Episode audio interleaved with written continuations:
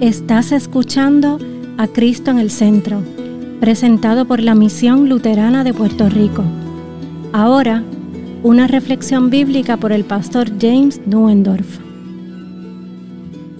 Una lectura de Jueces, capítulo 6, versículos 36 a 40.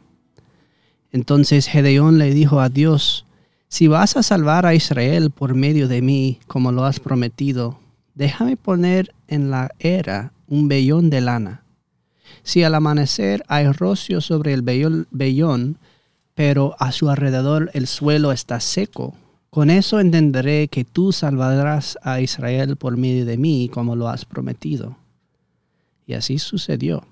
Cuando Gedeón se levantó, exprimió el vellón y con el rocio que sacó llenó un tazón de agua pero Gedeón volvió a decirle al Señor, no te enojes conmigo, Señor, sí, insisto, pero quiero hacer otra prueba con el vellón. Te ruego que esta vez solo el vellón quede seco y que alrededor de él haya rocio en el suelo. Y esa misma noche Dios lo hizo así. Solo el, el vellón quedó seco y sobre el suelo había rocio.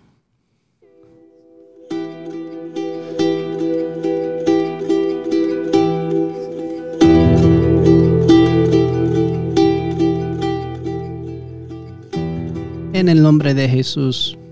Amén. Hoy vamos a ver la historia de Gedeón. Este pasaje nos habla de un momento en que Gedeón le pidió a Dios una señal y Dios concedió su petición. A primera vista podría parecer que la solicitud de Gedeón de una señal es en sí misma una señal de fe débil. Después de todo, ¿no dijo Jesús que una generación mala y adúltera busca una señal, como dice en Mateo 12. Pero Dios no rechaza la petición de Gedeón. Entonces, ¿qué podemos aprender de este pasaje acerca de la fe y el papel? Entonces, ¿qué podemos aprender de este pasaje acerca de la fe y el papel de las señales en nuestras vidas? En primer lugar, es importante tener en cuenta que la solicitud de Gedeón para una señal no se hizo sin ninguna razón. Él no estaba simplemente buscando una señal por el simple hecho de tener una señal. Más bien estaba en una situación difícil y incierta, enfrentando a un enemigo que era mucho más fuerte que él. Tiene mucho sentido que Gedeón le pida a Dios algún tipo de consuelo o guía pero, ¿no debería Gedeón simplemente creer basándose solo en la palabra de promesa de Dios? Bueno, Dios en su misericordia responde a la petición de Gedeón. Él no reprende a Gedeón por su falta de fe, sino que le dé la señal que ha pedido. Dios sabe que Gedeón necesita que su fe sea fortalecida. En lugar de exigir más de Gedeón, Dios da más amablemente. Dios sabe que tú y yo no somos simplemente criaturas de la mente, sino también de ojos, oídos y manos. Pero aunque la respuesta de Dios a la petición de Gedeón es ciertamente de gracia y bondad, también es importante tener en cuenta que la señal que da no es un fin en sí mismo. Toda señal debe apuntar a algo y toda señal verdadera debe apuntar al Señor y su obra misericordiosa.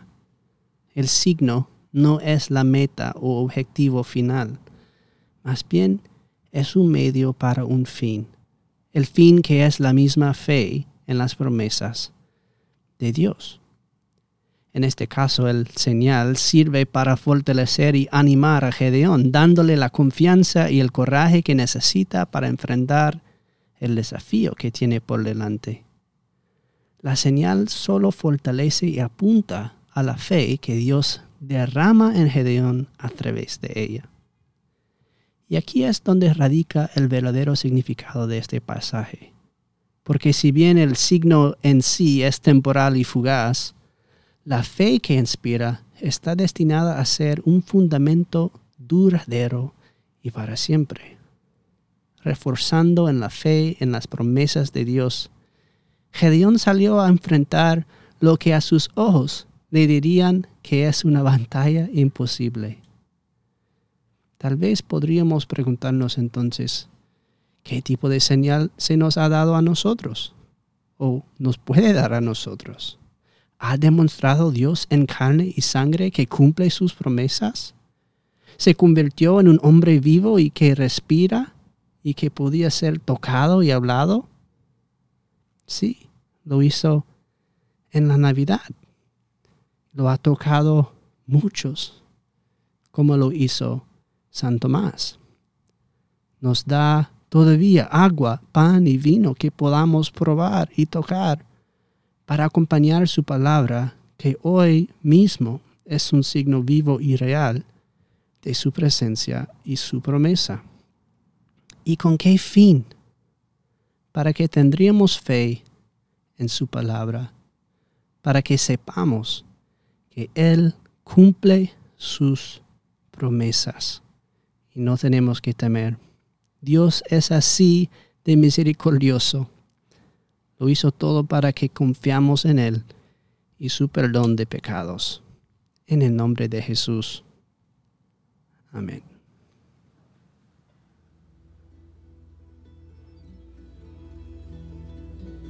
Esta ha sido una presentación de la Misión Luterana de Puerto Rico, a Ministry of the Lutheran Church, Missouri Synod.